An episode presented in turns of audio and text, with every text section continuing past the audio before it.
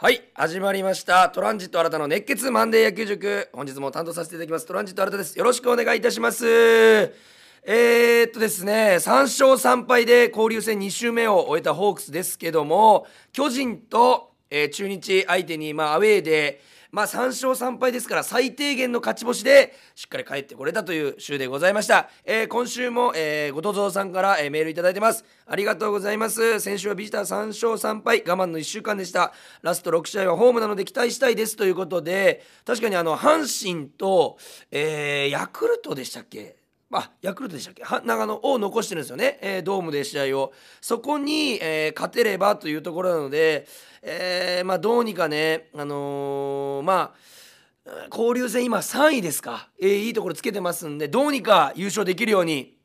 残り6試合頑張ってほしいところですけども、えー、後藤蔵さんからところで先週の巨人戦ですが、えー3試合で7失点しかも全てソロホームラン7本での失点なんか珍しくないですかということであの後藤蔵さんがね毎回あの僕が喋ろうとしてることをねメールであらかじめくれるという。えーなんかさすがの目の付けどころがいいと言いますかちょうど僕がこの3試合終わった後に巨人3連戦7失点全てソロホームランの7本なんですよっていうのをメモってるんですよここに。まさにそのこと後ほど説明させていただきます、えーそれとですね7本も打たれた投手陣も問題ですが東京ドームはホームランが出やすいのでしょうか？何か理由があると思いますか？という疑問をいただいておりますがこれは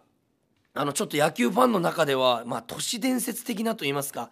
これはもう本当事実確認できてないので本当に都市伝説レベルなんですけども以前あの安倍晋之助さんというねえ有名なキャッチャーホークス、えージャイアンツでキャプテンもされた今コーチされてますけども、え方がバックスクリーンにホームランを打った打球があるんですけども、えーバックスクリーンにそのホームランが入るか入らないかぐらいのギリギリのホームランだったのにそこをスローで見るとスタンドギリギリでちょっとボールが浮いてスタンドに入ったというような、まあ、動画があるんですね。これがまあ、まあ、その作られた動画か本当の動画かはさておきそういうのが都市伝説的に広がったでもう一つが巨人の攻撃の時だけ空調がスタンドに向いてると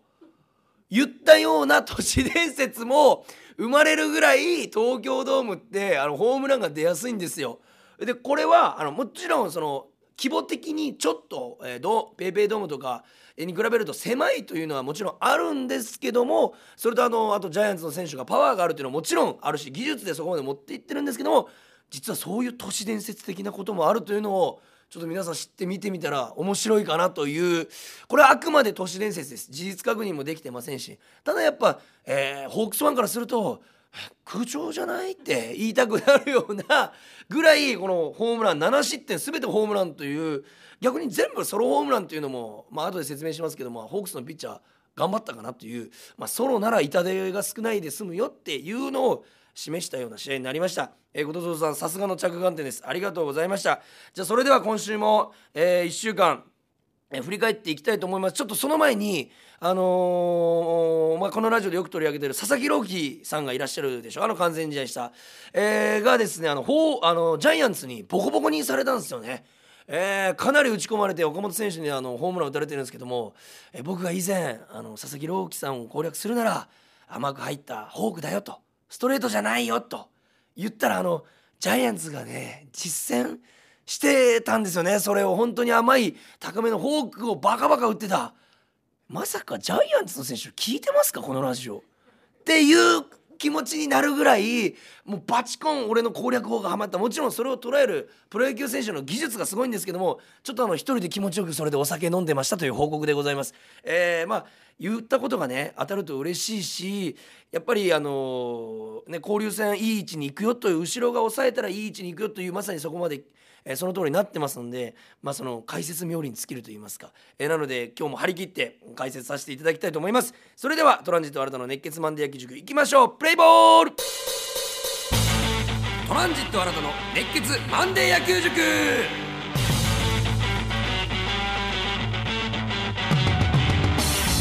はい。それでは今週も、えー先週分のね1週間振り返っていきたいと思います。まずはですねあの5月31日火曜日、えー5月最後の試合、え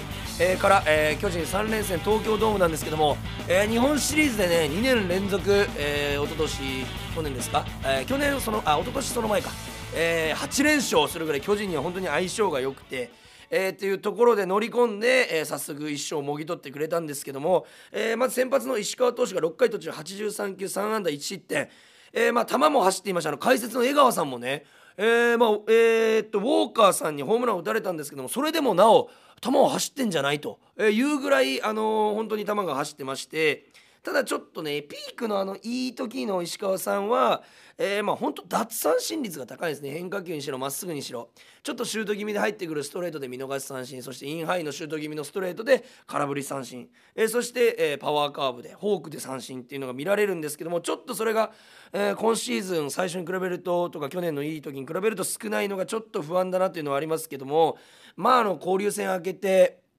えー、まあオールスターも明けて後半戦が一番大事になってきますからそれまでに調整していただければなという、え、ファンの期待も込めて見てました、えー、そして相手の初登板のアンドリースっていう外国人ピッチャーなんですけども6回90球6安打無失点に抑えられちゃった、まあ、ちょっとデータが少ないっていうのはも本当プロ野球ってデータデータデータでやってるんですよ。これを示しているのがホークスが交流戦が強いというのは、えホークスの本当に分析陣。えー、が本当に、えー、まあなんていうんですかねあのー、えー、アナライザーといいますか、えー、がよく相手の、えー、ピッチャーの弱いところを見つけて相手の打者の弱いところを見つけて研究してるからこそ今まで交流戦で結果を出してきた、えー、それでもまあアンドリースさんが上を行っていたというのはちょっと踏み込み気味に、えー、右バッター側に、えー、足を踏み込んで投げるんですよ癖が。えー、で右ピッチャーなんですけどもすると右バッターからすると自分の方に向かってくるようなスライダーに見えてめちゃくちゃ遠くに見える遠くに逃げるようなスライダーに見えるで打ちにくい、えー、で左バッターからするとなんかサードベースから投げられてるようなぐらいこう差し込まれる感覚。というのが両バッターとも打ちにくいにくいというのが、まあ、アンドリーさんの特徴。で、まあ、打ちにくかったんじゃないかなと。いうことで、まあ、ストレートは打ててたんですけど本当にスライダーのキレとその、えー、まあ、インサイドステップにやられて点が取れてなかった、まあ、こういうところを後々こうやってあこの反省を生かして例えば日本シリーズで当たった時に、えーまあ、アナライザーたちホークスのスカウト陣というか、まあ、研究をする人たちが、えーまあ、見てこういうところの癖を見抜きながら戦っていくんですけど実は僕はあの福岡教育大学野球部出身なんですけど僕がキャプテンしていた時もそうなんですけど福京大の同級生のエースピッチャーがいましてなんと今福岡ソフトバンクホークスのアナライザーやってるんですよ。筑波大学を経まして筑波大学院にあ筑波大学院に行ってその後。で、えー、ちゃんとあの入団発表で入団してて松葉って言うんですけどもそいつが全然情報くれないんですよこれで。喋りたいのに。なんか機密情報だからみたいに言って。まあ確かに本当に外にばらしちゃいけないから、えー、まあ喋れないんですけどもそういう人たちの活躍もあって、えー、一軍選手たちは活躍してると。いうところもあの皆さんには知っていただきたいというところでございます、えー、ただですね3対1と勝ったんですけども、えー、7回表に変わりましてアンドリースさんからピッチャー桑原さんになって、えー、1点。そして8回に1点9回に1点なんですけどあのまずアンドリースさんから変わって桑原さんになった時のデスパイネさんが代打で出てきてツーベース。えー、そしてダイソー野村さんになって三森さんのタイムリー。しかもここ初球を捉えてるんですけどもえー、もうめっぽい左バッターに強い高梨さんっていう左のサイドピッチャーが巨人から出てきたんですよ。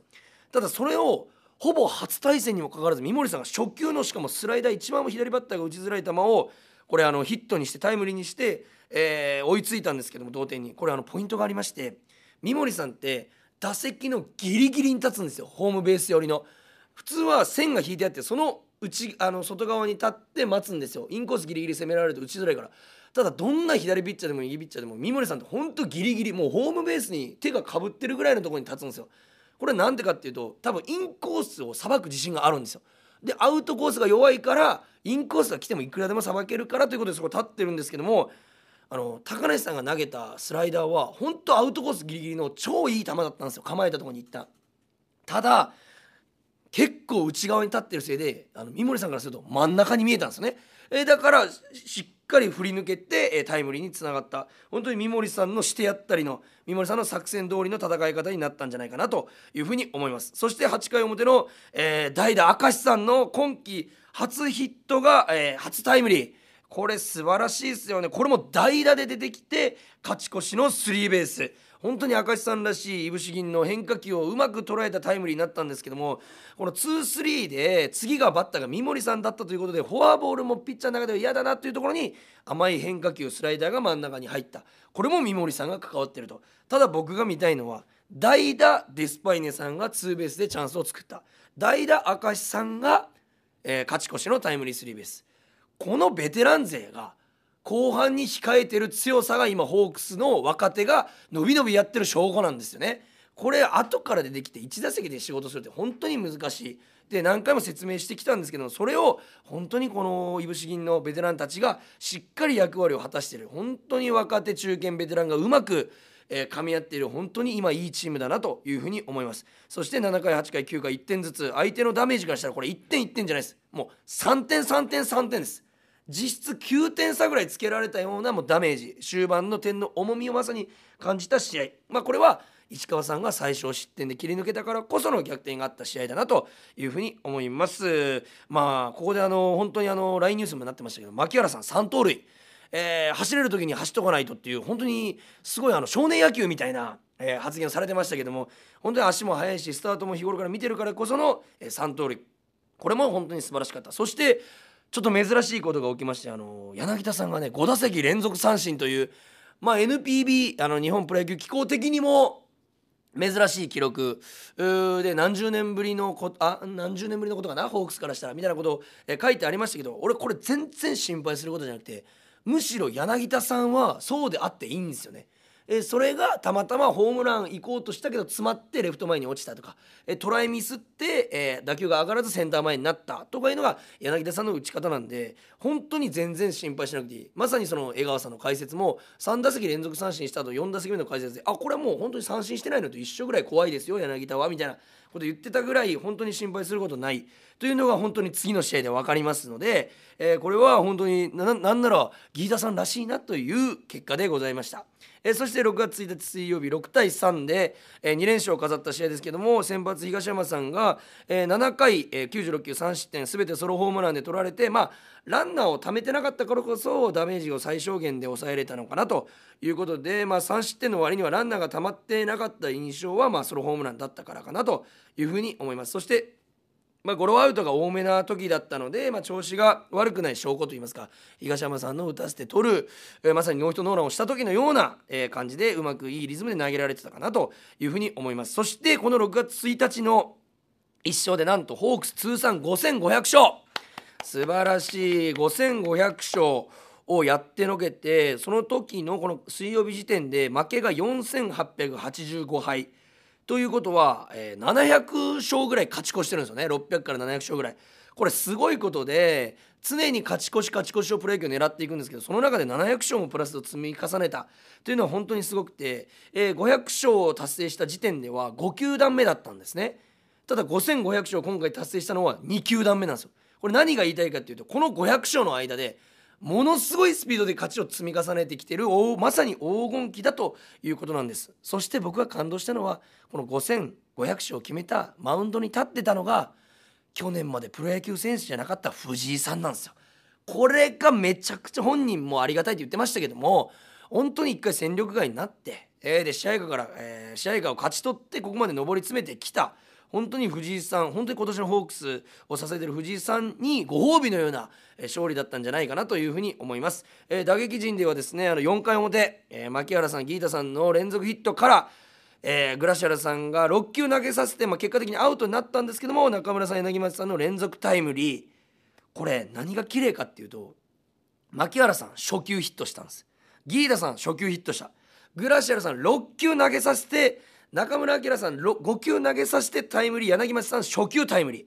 分かりますかこれ？粘ってアウトもしくは粘ってタイムリー。これねピッチャーのダメージすごい。そしてその間には初球をヒットされてるっていうもう本当に綺麗な攻撃を初球初球6球投げさせて5球投げさせてタイムリー初球タイムリーというこの綺麗なね打撃の流れ。そして4回表も、甲斐さん8球粘ってヒット出塁。東山さん初球バントで相手のミスを誘ってその後三森さん初球バント。で牧原さん4球でストレートのフォアボールを選んでギータさん初球タイムリーツーベース。本当に今年一番綺麗な4回5回の3点3点の攻撃だった、えー、本当にそのな中盤の試合の一番このね、えー、分けるところで相手をノックアウトしたなというふうに思います。そして柳田さんが前日の5打席連続三振を取り返す、えー、まあ、タイムリーを含む4打数2安打3打点。前日のやり返しをしっかりしているという、えー、まあ、気持ちいい、え試合になりました、えー、そして6月2日木曜日。はこれあの完封負けをね菅野さんにされてしまうんですけどまさにここであの7失点全てソロホームランで7本、えー、打たれたということなんですけども、まあ、ちょっと正直あの打たれすぎかなという風なあの都市伝説をあの信じたくなるような空調がちょっとね外野に向いてたんじゃないかと思いたくなるぐらい吉川さんのあの打球なんて俺打った時わこれスタンド届くかなぐらいだったんですけど気づいたら上段まで飛んでたんですよ。もう吉川さんももちろん本当に小柄ですけどめちゃくちゃパワーあるから吉川さんすごいなと思ったんですけどもそれぐらい本当にバンバンバンバンスタンドに入ってたのかなというふうに、まあ、ピッチャー陣、まあ、悪いといえば悪いんですけども正直3試合7失点だったら1試合平均2.3ぐらいだから、まあ、そんなにまあ悪くはないというか、まあ、ランナーをためずにえー、うまく攻めれてたバッテリーの勝ちだったかなというふうに思います。まあ、打線は菅野さんに完封あ完封というか、まあえー、まあ9イニングは投げられてないんですけども、えー、途中まで完封されてたということで、まあ、スライダーをマークしてるんですよね。スライダーが菅野さん持ち味なんで。ただそれを完全に菅野さんと小林さんのバッテリーが見抜いてインコースのストレートを多めに使われることによって打たせて詰まってこう取られたというアウト、まあ、24個のアウトを取られたんですけど8回でそのうち13個半分が、えー、ゴロアウトだったんですね。えってことは本当にうまくスライダーとストレートの緩急そしてコースの使い分けでやられてしまったなということでさすが日本を代表する投手まあ日本シリーズでてかここ最近ずっと菅野さんに勝ってたんでまあ今回は勝ちをね渡してあげたというふうな言い方をしてもいいぐらいえー、まあ、菅野さんが良かったんじゃないかなというふうに思います、えー、そして、えー、バンテリンドームに場所を変えまして6月3日金曜日対中日戦これねもう本当に面白かったノーヒッター対決、え相手の大野さんとこっちの千賀さんのノーヒットノーランをやったことがあるピッチャー同士の対決だったんですけども、えー、まあお互いに大野さんも7回1失点でしたね、えー、で千賀さんは6回無失点という投手戦にななったかと思いきや終盤の、えー、ホークスの8回の攻撃で、まあ、決定づけて結果的に6-0で勝って、まあ、千賀さんはあの愛知出身ですから凱旋登板になったんですけども途中ねちょっと足がつって降板しちゃったんですけど、まあ、心配ないということなんで安心したいんですけどもそれより何よりびっくりしましたねあの4回表の千賀さんのなかなか見れないのバッターボックス。自らの犠牲フライで、あのー、先制点を取ったんですけども大野さんの外角低めの落ちる球を三振怖がらずにちょっと膝使ってフルスイングしたんですよ。俺本当にあの柳田さんかなって思うぐらいフルスイングしてて、うん、なんか本当にバッティングセンスもあるんだなという感じの打者顔負けのスイングをして、まあ、犠牲フライで先制点取るんですけどこれ実はあの千賀さんってあのかあのファン感謝祭があるんですけどオフのとかでもホームラン競争でも結構ホームラン打つぐらい、えー、とかあのトンネルズのスポーツは俺だであのフルスイング見せるぐらいあの実はねあのバッティングの方も大好きということで実はプロ野球選手多いんですよあのバッティング好きなピッチャー。えなんで交流戦はそういうところもね一つの楽しみですし俺が個人的に好きなのはピッチャーってもう打ち取られたらゴロとかだったらゆっくり走ってもまあねパ・リーグのピッチャーは日頃の打席に立たないから慣れてないことだからいいかなと休憩してほしいなと思うんですけど一生懸命走るんですよ。ファーストまで。あのホークスのピッチャーって。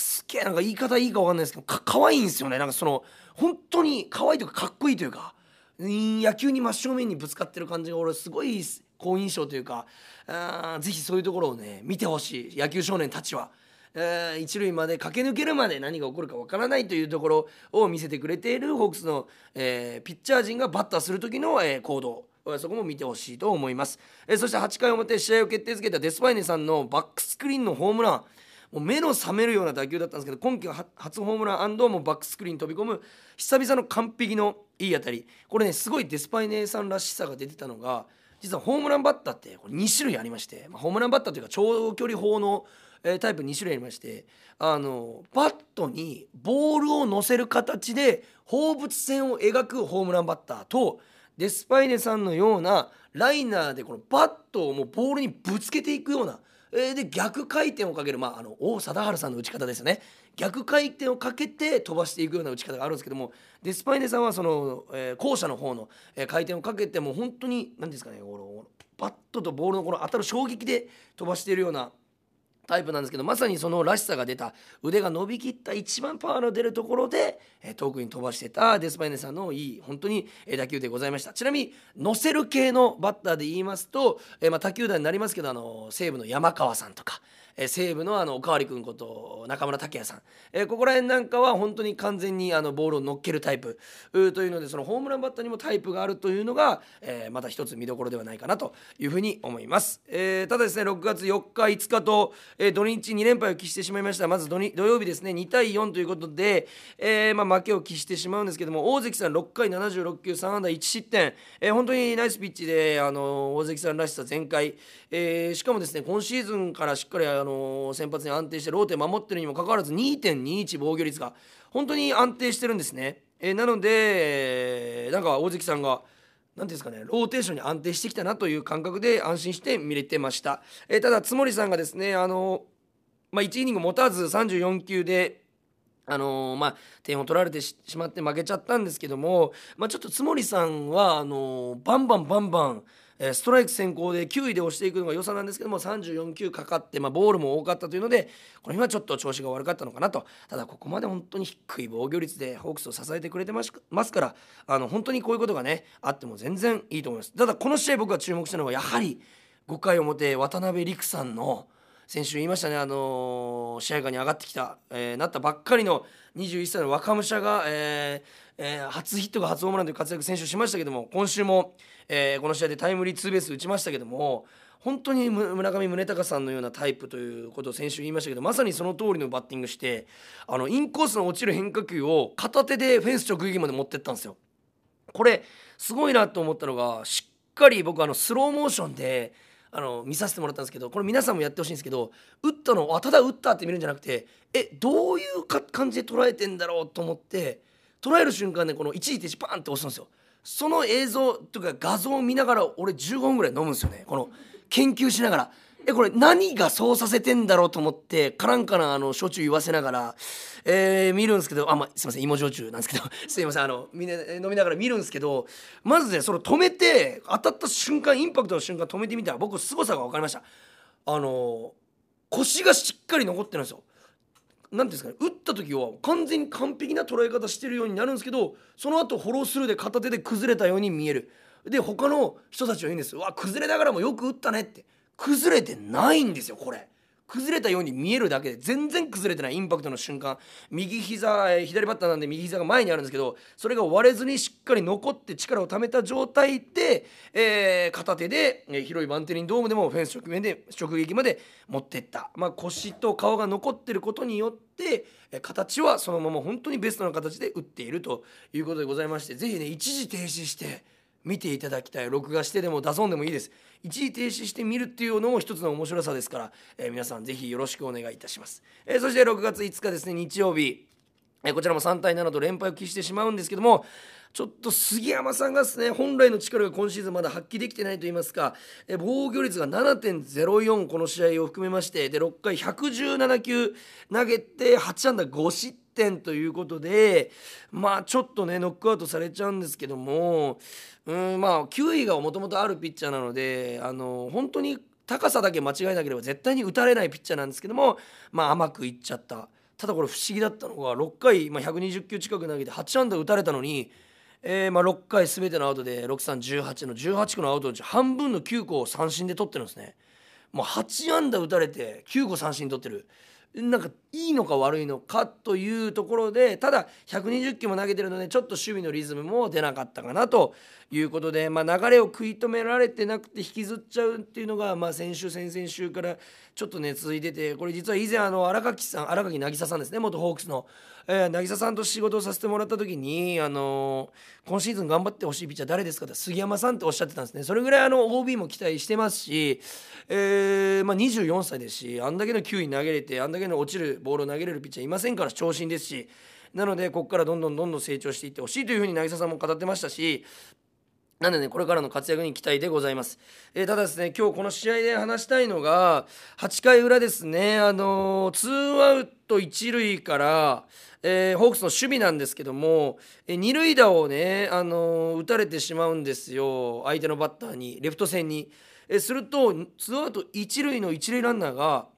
そのままホームに帰ってきちゃったんですね決してホームに帰るんじゃなくて三塁で止めれる打球だったんですけどレフトのグラシアルさんがゆっくり取ってゆっくり返球したのを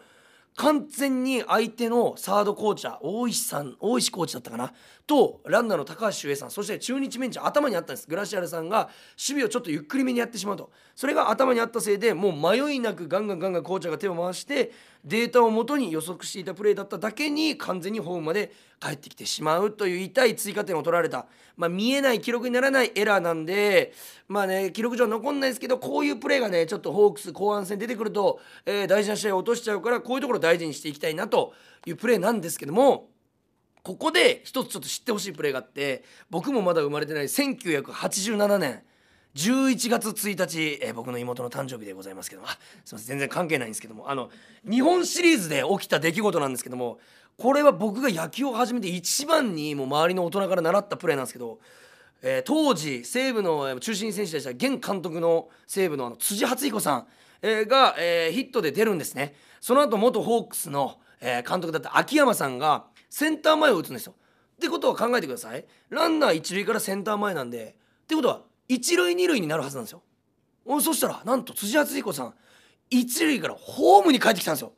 おかしいよね2個も進むのが。これどういうことかと言いますと相手の巨人のセンターのクロマティさんという選手がいたんですけどもこの方が選手あの守備が緩慢でゆっくりボールに行くしゆっくり返すということを完全に日本シリーズ前に、えーデータとして持っていた西武陣はまさに来たこれがチャンスだということで辻さん一回も止まることなくホームに帰ってきたんですよ。全然余裕のセーフ。これは本当に頭にあったんですね。クロマティさんが、えープレーが緩慢だということが。これが成し得た1点。結局これが決勝点になって、えーまあ、西武がこう勝ちを収めることになるんですけども本当のこういう伝説のプレーがあるぐらい1個の走塁で試合自体を崩せる。まあ、よく甲子園でいうあの県大高崎が得意なあの、えー走塁で破壊する走塁破壊みたいな、えーいうのがあるんですけどもそれをプロでも体現しているまさに、えーデータを元にしたいいプレーだったなと、まあ、今回はホークスはやられちゃったんですけども相手の、えー中日ベンチのいいプレーだったなというふうに思います、えーただですねこの試合をもって柳町さんが下半身のコンディション不良ということで、まあ、登録抹消10日後ぐらいには帰ってこれるかなという感じなんですけども代わりにあの久々のあのガルちゃんがえー一軍に上がってくる予定でございますので、えーまあね、状態がいいというふうなコメントもありますのでぜひ、えー柳町さん以上の活躍をねガルちゃんさんにしてもらって、えー開幕戦のあのね満塁ホームランの興奮再びというところを見せてもらいたいなというふうに思います。えーまあ、3勝3敗で乗り切ったんで今週6連勝してちょっとね交流戦優勝してまた僕の予想を見事ね当てていただきたいというふうに思います。えーそしてですね、あの後藤蔵さんが、えー冒頭でメールくれましたけども、えーなかなかね皆さんいい着眼点でございますので僕はこう思うんですけど私はこう思うんですけどとかいうこともメールでお待ちしております、えーポッドキャストへのメールのアドレスはですね kor.rkbr.jp kor.rkbr.jp までお寄せください。よろしくお願いします。すべて小文字でございます。メールの件名に野球塾と書いて送ってください、えーまたですね RKB ラジオのエキサイトホークスではホークス戦を今年も全試合放送いたします。皆さんよろしくお願いいたします。そしてちょっとこれ小話なんですけどもあの僕が、えっと、最近ですねここ1週間の間にちょっとあの先輩の、えーまあ、えー家族のご実家のあの壱岐対馬の長崎県のあの対馬にお邪魔したんですけどもそこであのそこの、まあ、先輩の奥さんの実家なんですけどもその実家のあのお父さんがあの漁師をされてて、まあ、イカ釣り漁とか今だったらやってるんですけども深夜に結構ね大海原に繰り出してあのなんていうんですかねあのラジオを聞きながら、えまあ、釣りをしてるんですけどもあの僕の存在も知ってくれてましてあのなんで知ったかと言いますとエキサイトオークスであの僕のあの KOR のこの宣伝が流れてるじゃないですか。でよくそのガラガラ声を聞くと深夜に。寂しい一人の寮でもガラガラ声聞いたら新田君もあんな声になりながら頑張ってるということで俺も頑張ろうと思っても深夜2時でも3時でももう一杯っていう感じで、あのー釣ってるとイカをって言われると俺なんかすっごい嬉しくなっちゃってただ一つの宣伝かもしれないけどただこのね遠く長崎の大海原の一人の漁師を元気づけてると思うとまた僕も、えー頑張らないといけないなと思いますし余計7月のねあのゲスト解説、えー頑張らないといけないし楽しみになってきました、えーいろんなところでいろんな人が聞いてくれてるということを改めて感じてまた頑張ろうという気持ちになっております、えー皆さん本当にいつもありがとうございます、え来週もですねメールをお待ちしております。それでは皆さん今週もホークスを精一杯応援して交流戦優勝。え夢見て皆さん応援していきましょう。それでは今日もありがとうございました。ゲームセット